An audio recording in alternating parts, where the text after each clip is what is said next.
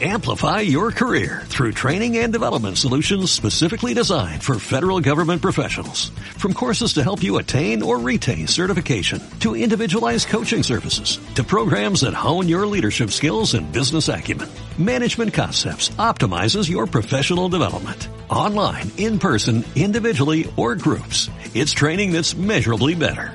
Learn more at managementconcepts.com. That's managementconcepts.com.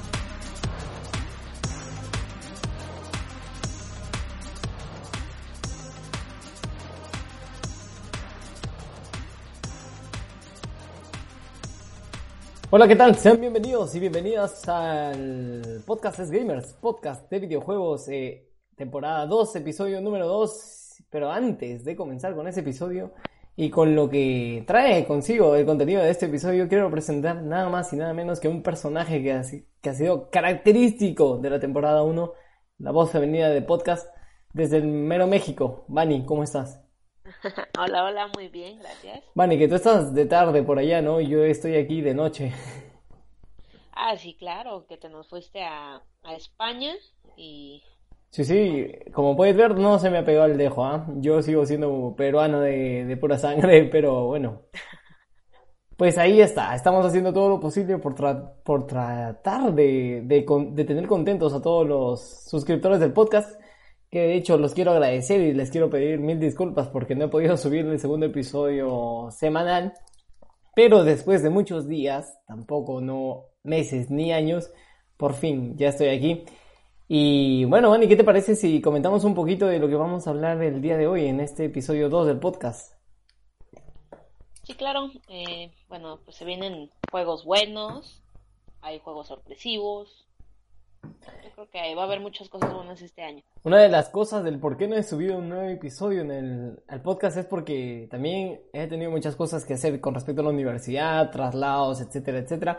Pero eso no quiere decir que he estado lejos de la actualidad del mundo del videojuego. De hecho, eh, ayer comentaba con Bani, que nos pusimos de acuerdo recién ayer, para que se integre de nuevo al podcast, que, que juegue, ¿no? Que comiencen a jugar esta nueva aventura de, de Little Nightmares.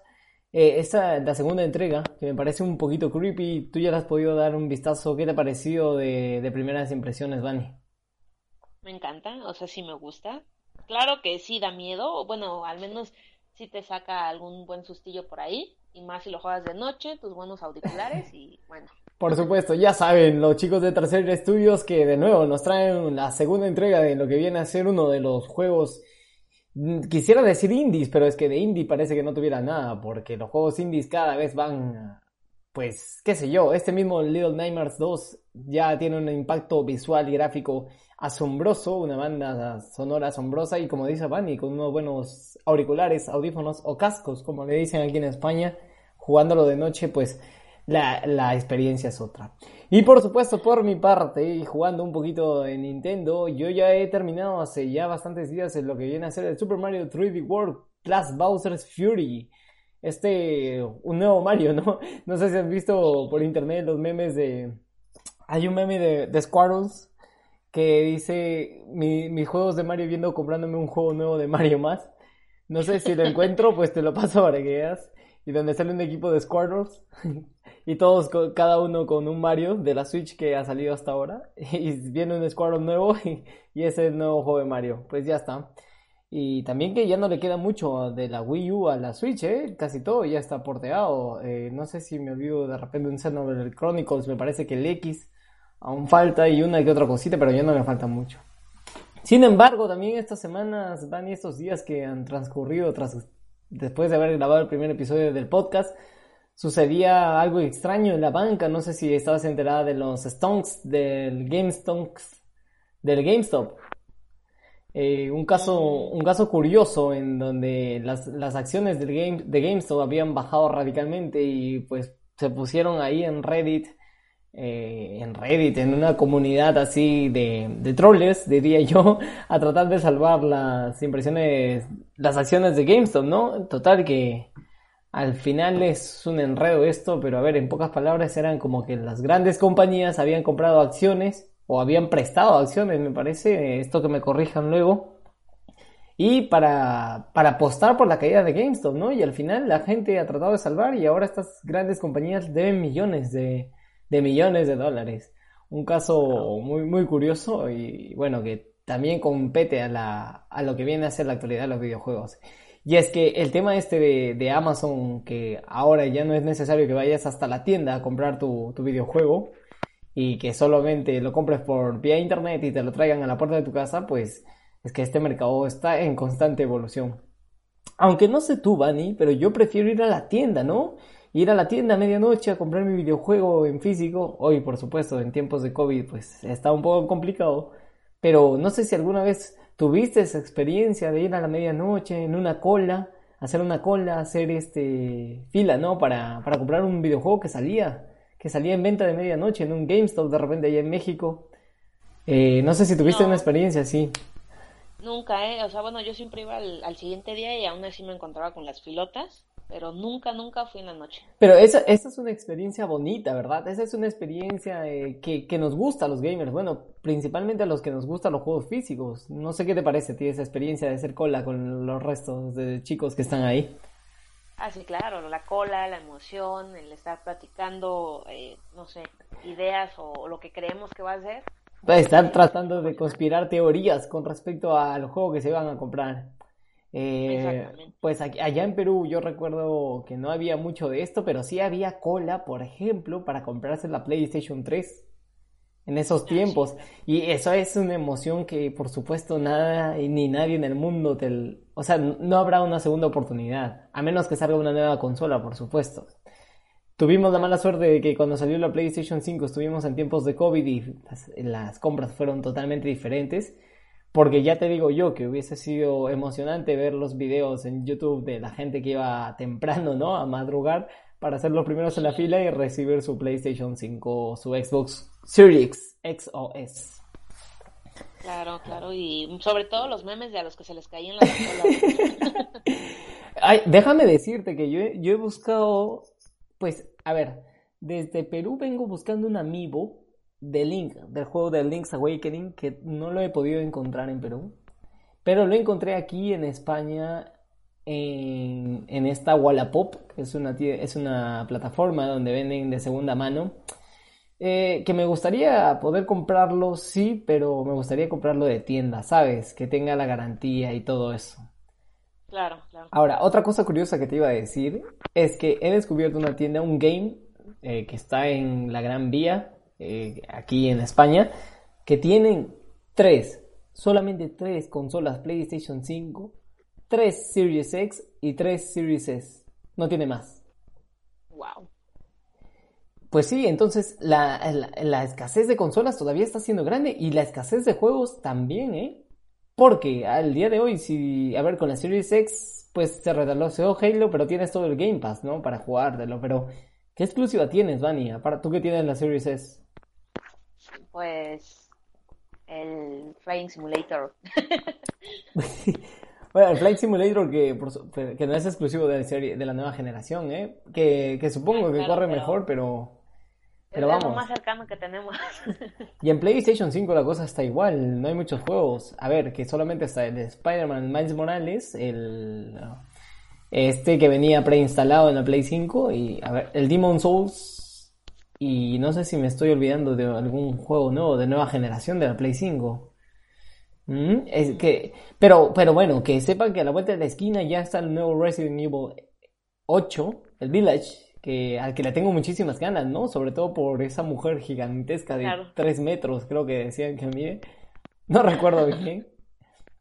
Que ya, que al final se vuelve un fetiche, creo, no solamente para mí como gamer, sino como para la mayoría de nosotros. Pero me, me intriga saber, o sea, espero que al final no vaya por, no vaya a resultar siendo un Resident Evil 6 o un 5 que ya se fue totalmente por la acción. Pero me, me invade la, in- la intriga de, de qué podemos ver en este Resident Evil 8, sobre todo con los hombres lobo y las vam- vampiresas o qué sé yo, esas cosas. Yo, yo ya lo veo como muy extraño, ¿no? Digo, de por sí los zombies son algo como hasta cierto punto fantástico. Y yo siento que ya eso que le metieron lo hace todavía más fantástico. Y gigantes y todo se veía en el tráiler. Pero se ve, Exactamente. pero gráficamente se ve espectacular el juego, ¿eh? Gráficamente, es que ya el motor que viene usando Resident Evil desde los remakes, creo yo, desde el 7, desde el 7, porque desde el 7 creo que se implementó este motor, es asombroso. Las, la, ese efecto cinematográfico que tiene ese motor y la, la calidad gráfica visual que te puede ofrecer es, es impresionante. Ya lo veíamos en el Resident Evil Nemesis, me parece, ¿no? En el remake, que fue el último que salió, eh, con este motor, y se ve asombroso el juego, sobre todo en 4K, de verdad, que se ve espectacular. Ya está en la vuelta de la esquina de Resident Evil Village, pero bueno, a lo que hemos venido, ¿no? Y a lo que la gente ha venido a escuchar principalmente. Eh, no sé, ¿por cuál te parece comenzar, Bunny? ¿Por el Little Nightmares o por el, por el Mario este? Pues yo creo que por el Mario, ¿no? Vamos a comenzar por Nintendo, por, eh, como dice Rodogonio de 3D Juegos MX, por el mágico mundo de Nintendo. ¡Uy! ¡Uy! a ver, no sé, voy- estoy pensando ponerle como musiquita cuando cambiemos de tema, así que de es posible que pueden, eh, puedan estar escuchando música de fondo eh, del juego, de, del nuevo juego de... Bueno, ya quisiera decir yo nuevo juego, pero es, es un juego que ya se lanzó en la Wii U, que se ha vuelto a lanzar en la, en la Switch, pero que el Bowser Fury es un juego aparte. Así que de repente es posible que estén escuchando música con respecto a este juego, o es posible que no estén escuchando música. Eso ya queda en mí en el tema de la edición. Pero bueno, Vale, ¿alguna vez tuviste la oportunidad de, de tener una Wii U? ¿O de, o de plano has tenido Switch de frente? No, eh, la verdad nunca tuve una Wii, ninguna, hasta ahorita con el, el Switch. Bueno, déjame decirte que desafortunadamente yo tampoco no tuve ninguna Wii. Sí tuve una SNES y una 64 y bueno, la Switch, ¿no? Pero que este juego lo jugué con el emulador de Wii en mi computadora, que, claro, no es la misma experiencia, pero bueno, al final lo que importa es la, la historia o el contenido o el gameplay que te pueda ofrecer. Claro, por supuesto que importa la experiencia. Pero, pero bueno, vamos, que a esa edad no tenía mucho dinero para comprarme una Wii U y sobre todo en Perú, que era dificilísimo de conseguir. Entonces estamos hablando de Super Mario 3D World, uno que déjame decirte que parece ser el camino que Nintendo quiere seguir a partir de ahora con los juegos de Mario. Eh, tampoco no es un mundo abierto tan extenso, pero es un mundo abierto que, que me gusta, que, que viene desde Mario Odyssey, que viene el 3D All Stars, que ya estaba antes y que se lanzó de nuevo. Entonces me parece que es el camino que Nintendo está, está tomando, o que quiere tomar el rumbo con los juegos de Mario. Es un juego mí se que... me haría muy bien. Sí, sí, que, que está fantástico. De hecho, si nunca jugaron en la Wii U el Super Mario 3D World, es, es que ya es totalmente recomendable. Es uno de esos juegos que es imprescindible. ¿Y por qué? Porque es, bueno, porque es Mario, es el rey de las plataformas, de decirlo de alguna manera. Este juego incorpora, este 3D World que se lanzó para Switch hace algunos días, eh, incorpora un toque de frescura porque eh, pues el personaje se mueve más rápido. Eso lo, eso lo notamos desde el primer momento, sobre todo los que ya en Wii U.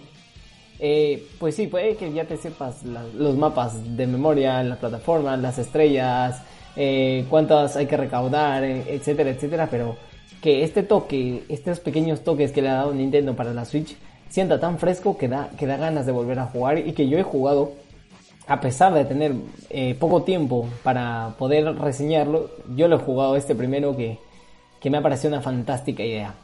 Es un, bueno, ¿qué puedo contar? Es Super Mario 3D World, un juego que luce asombrosamente fantástico en la Switch.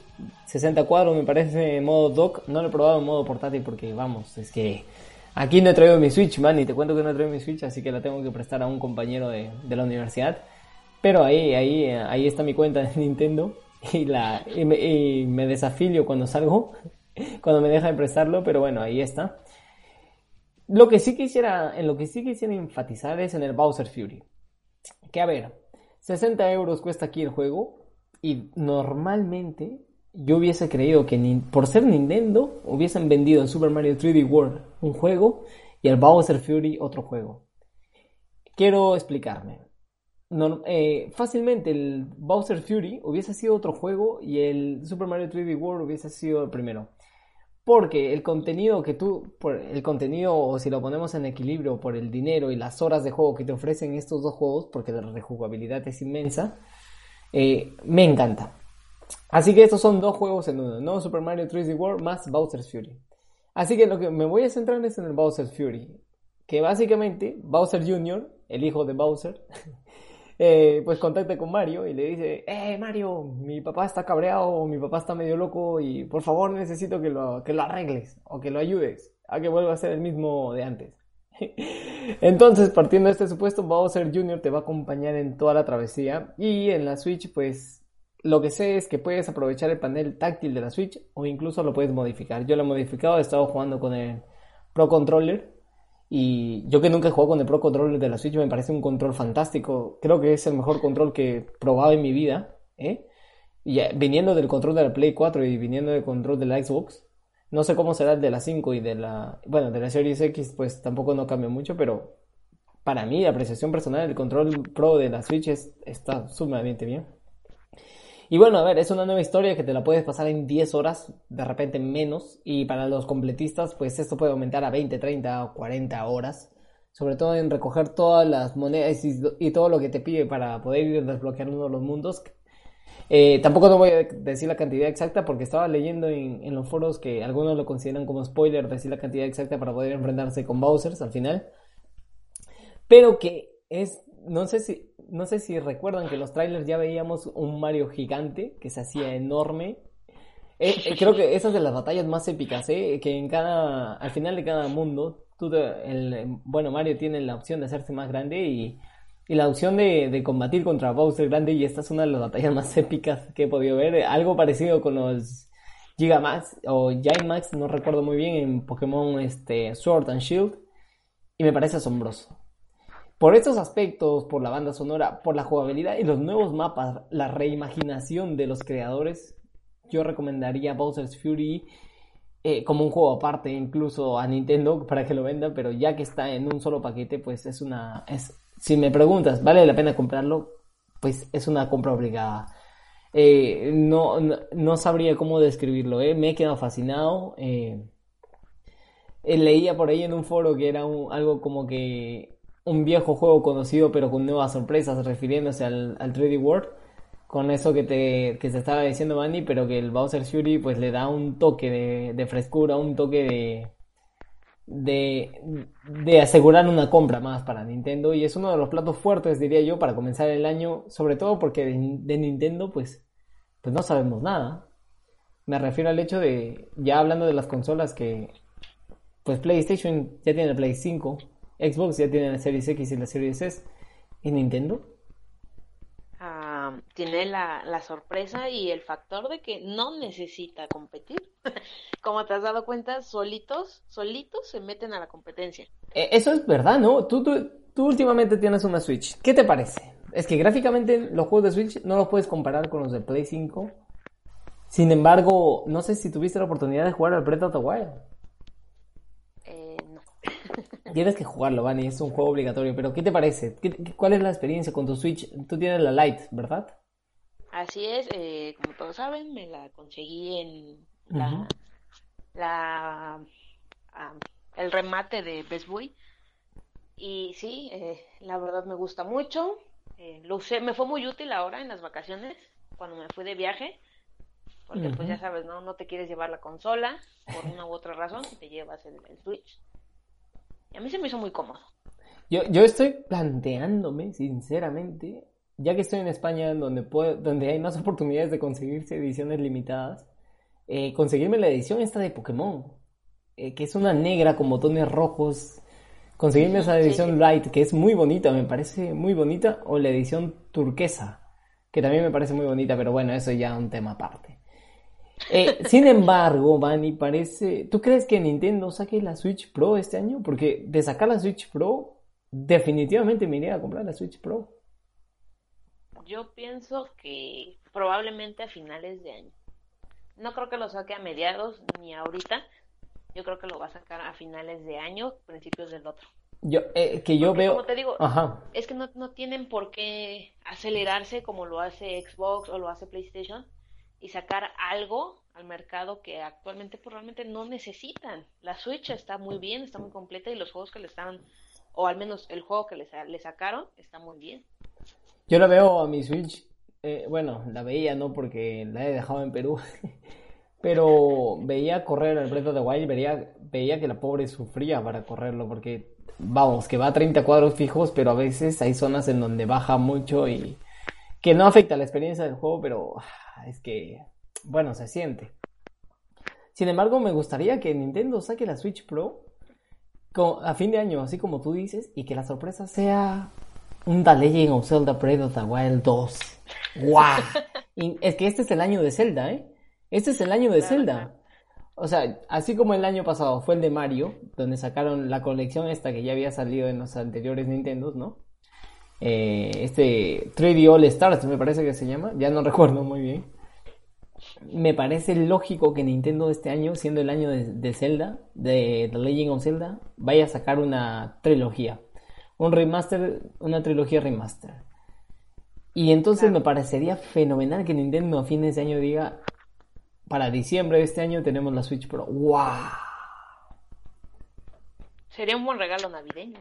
sería un buen regalo navideño, porque, a ver, basándome en mi modo de opinar, yo para regresar a Perú no podría llevarme una Play 5 en la maleta porque ya me saldría más caro que llevarme una Switch, ¿no? Claro. Pero bueno, eso, o sea, yo pensaría así. Puede ser que estemos divagando mucho porque ya estamos entrando en muchas teorías conspirativas. pero, pero que puede ser realidad, ¿eh? Total, que al final no, no cuidemos este tema de que este es el año de, The Legend of Zelda. Y seguro que Nintendo nos va a sorprender con algo. A día de hoy, donde estamos, a día de hoy, martes, que estamos grabando el podcast, se anunció que para mañana había un nuevo Nintendo Direct con los juegos de la primera mitad del, del mes, del año, perdón, 2021, o, de la o del primer trimestre, me parece. Y vamos a ver qué sorpresa nos traen. Seguro que la próxima semana en el podcast lo estaremos comentando. Y bueno, nada, eh, pues eso, Vani, eh, ya terminar con esto de Mario que se nos ha ido la olla. Hemos terminado Está muy bonito el juego. O sea, tú ves los gráficos y está bonito. Sí, exacto. los gráficos muy bonitos y todo eso. Y, nada. Y, creo que hasta por 50 pavos lo puedes conseguir, por 50 euros.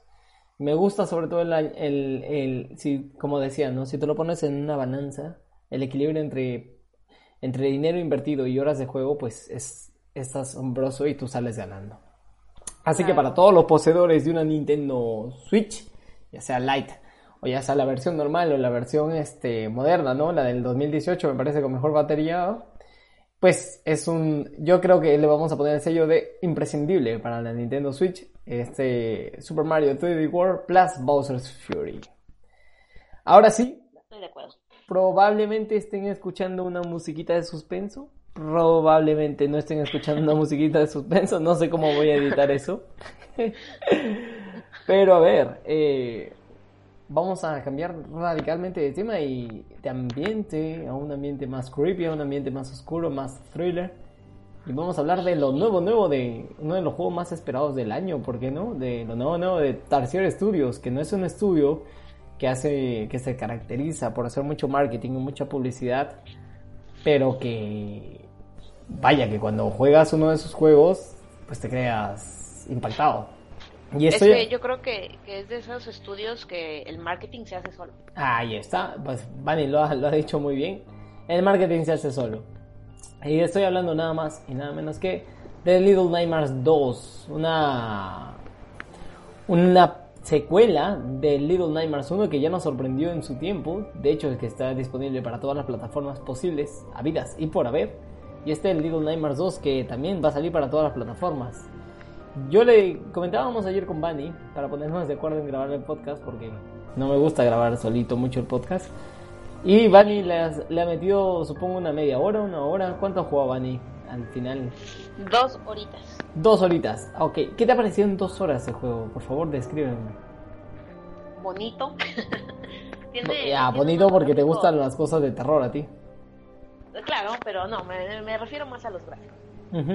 Gráficamente está muy bonito, o sea, tú lo ves y, para hacer un juego de su categoría, la verdad a mí los gráficos me hacen increíbles. Eh, que no, no hay mucho que decir, es un juego muy bueno, es un juego, es de esos juegos que la secuela es mejor que la el primero. Ojo, ojo aquí con lo que está diciendo van en palabras mayores, ¿eh? Para los, para los puristas de, de esta saga. Pero sí, no, no, no, no, son palabras mayores, pero yo siento que, supera, supera bastante el, al juego anterior. Sí, ¿Te hubiera gustado un modo cooperativo? Ah, que definitivamente le hubiera, le hubiera hecho muy bien al juego, ya que todo el tiempo vas acompañado del personaje del primer juego.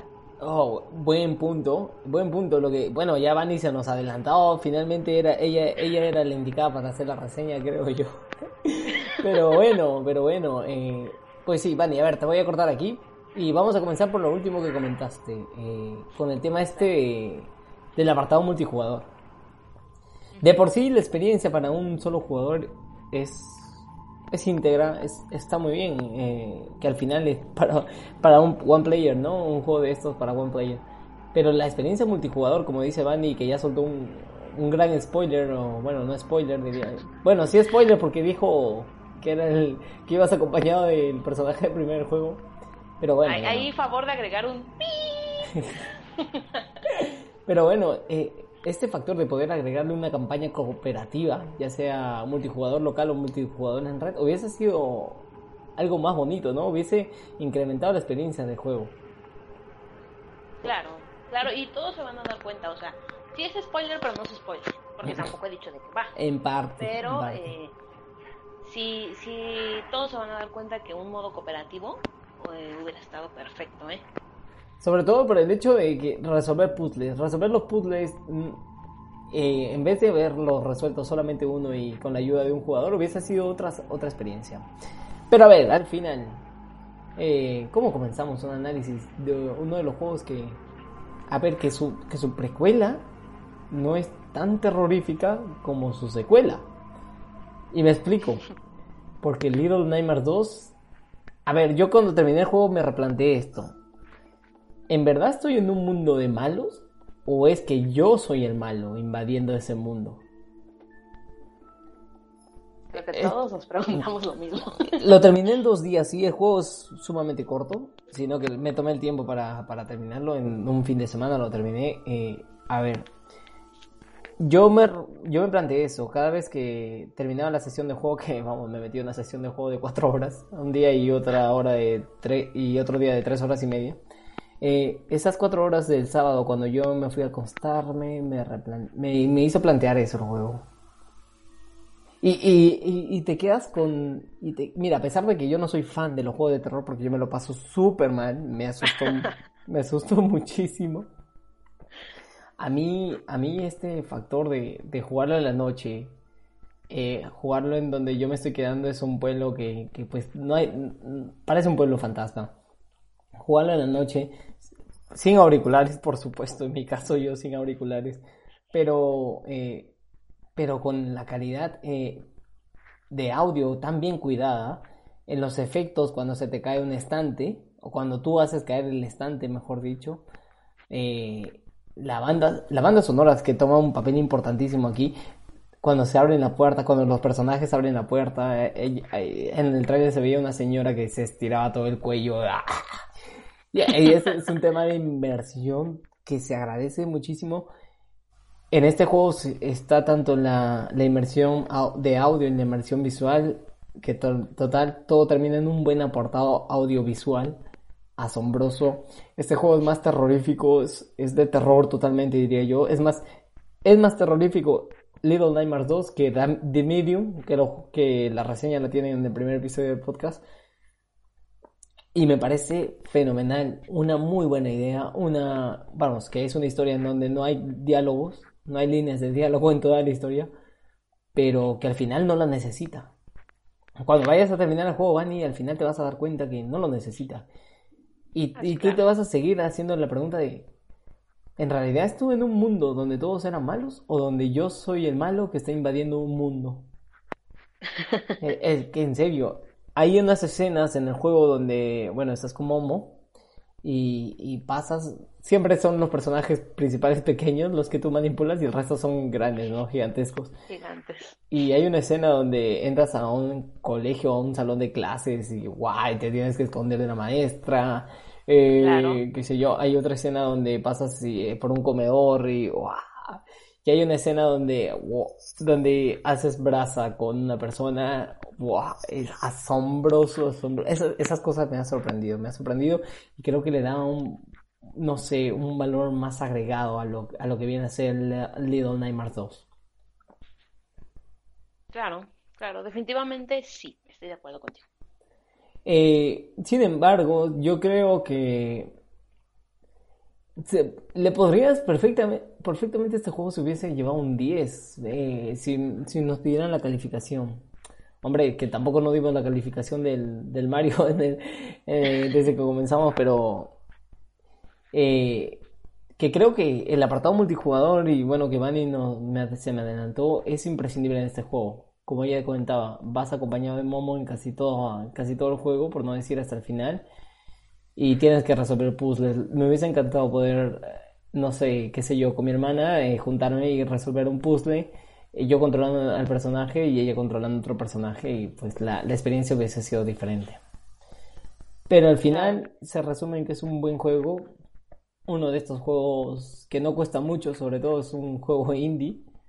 Eh, que, que, está bien en, en, en, horas de juego, no, no necesita alargarse más y no necesita tampoco ser de menos duración, creo yo que dura lo justo. De hecho, también hay este, me parece que hay monedas o hay coleccionables, coleccionables hay para los completistas. Así que si quieren pasar al 100% del juego, yo creo que sobradamente van hasta las 20 horas. Yo lo pasé en 7 horas y media. Seguro que van ir menos porque a ella le encanta el terror. El juego estaba muy bien equilibrado en su gameplay, en las mecánicas de juego. Los puzzles no son tan difíciles ni tan fáciles. Te hacen ah, pensar. de hecho, es, es, lo que te iba a comentar. Coméntame. Yo siento que los puzzles necesitan un poco más de dificultad. Yo no sé si es porque me gustan los juegos de terror o no sé a qué se deba, pero yo lo sentí muy sencillo. Sí, bueno, ya, es que vas en las dos primeras horas de juego. Vamos a ver cómo te van los demás. Que, que sí, que, que, sí, al final, este. Bueno, Manny, es que, mira, al final, después de tanta experiencia con los videojuegos, es que ya, ya sabes por iniciativa propia de qué va el puzzle, ¿no? No sé si te pasa con este juego. Sí, claro. Así que yo creo que ya después de toda la experiencia de haber jugado, eh, pues ya sabes más o menos la solución o todo eso. Pero ya te digo que te vas a topar con un par que, que sí, que, que te va a hacer pensar bastante, eh, bastante. Eso espero, donde no, todavía me debes una apuesta. es verdad, es verdad. y no se me olvida. Entonces, si quieren verlo sufrir, pues deberían convencerlo de que haga el live stream jugando un Down, que tampoco da tanto miedo. Yo, yo, yo lo quisiera jugar, el tema es que mi internet es un asco aquí, así que imposible, imposible. Pero a ver, eh, coincido con Bani también eh, en el tema de que superior, superó totalmente el primero. Sin embargo, hay unos enfrentamientos, no sé si ya tuviste tu enfrentamiento, Bani. Hay unos enfrentamientos en los que queda muy. Mm, pues quedas con mal sabor de boca. Bueno, no malo, pero un sabor agrio. Y hay unos buenos enfrentamientos también que terminas en. Te vas a sorprender con el final de un enfrentamiento que para mí fue increíble verlo con mis propios ojos, lo que esos dos pequeños chakis pueden hacer. Y nada, eh, yo creo que, no sé si te parece bien, Bani, el sello de recomendable e imprescindible por el podcast, el Little Nightmares 2. Definitivamente. definitivamente. Definitivamente uno de los mejores juegos que se ha lanzado en esta semana. Bueno, no sé si la semana pasada o esta semana, esa no lo tengo muy claro, pero ya la había jugado. La semana pasada, por supuesto. Joder, que tengo tantas cosas en la cabeza. Y bueno, eh, al final es eso. Dos, creo que ya vamos llegando al final del episodio del podcast. Perdónenme que, que no haya un gran final o que no esté el final como, como, como se lo esperan siempre. Es que he tenido tantas cosas hoy día. He salido de una clase que, que es full teoría y que estoy medio loco. Así estoy, estoy en stand-by en este momento. Solamente quiero un poco de colacao con leche para que me pase. Y nada, Vani, este, agradecerte una vez más por, por, estar en el segundo episodio de podcast y espero por favor tenerte en el tercer episodio. Tú sabes que cuando me invites, yo ahí voy. Pues por supuesto que sí. Espero que para el siguiente episodio ya tengas. ¿Qué te parece tus impresiones del Little Nightmares 2? Y ya veré yo con qué me actualizo en el mundo de la actualidad del videojuego. Perfecto. Y nada, chicos, una vez más, perdonar que, que este episodio sea un poquito cortito. De hecho, ya les anticipábamos en la primera temporada que los episodios iban a, durar menos. Sobre todo porque, vamos, que mientras más creces, más responsabilidades tienes. Y, lamentable, y lamentablemente, pues, eh, el podcast es nuestro pasatiempo, es la verdad, ¿no? Lo hacemos con mucho cariño y con mucho esmero. Y, es, y al final esperemos que, que, tengamos más suscriptores siempre y, y que comenten, hombre, que comenten, que, que, valoren cada capítulo, que lo reseñen, que nos hagan preguntas o que nos digan de, de qué quisiéramos hablar en algún episodio. Es más, hasta que confronten lo que decimos en el podcast. Eh, epa, exacto, que al final se trata de eso, una conversación entre amigos. Nada, eh, cuídense mucho yo los quiero bastante. Eh, Vani, no sé si te quieres despedir de la audiencia. Pues saben que yo los quiero, yo, yo los quiero si no me aquí. y bueno, nada chicos, nos encontramos la siguiente semana en el episodio 3 del podcast es Gamer. Hasta luego. Adiós.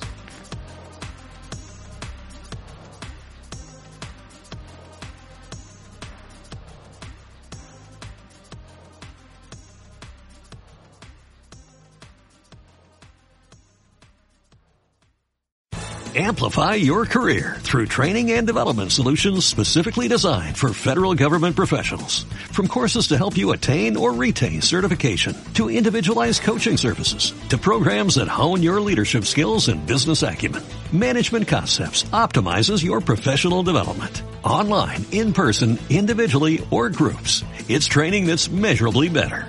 Learn more at managementconcepts.com. That's managementconcepts.com.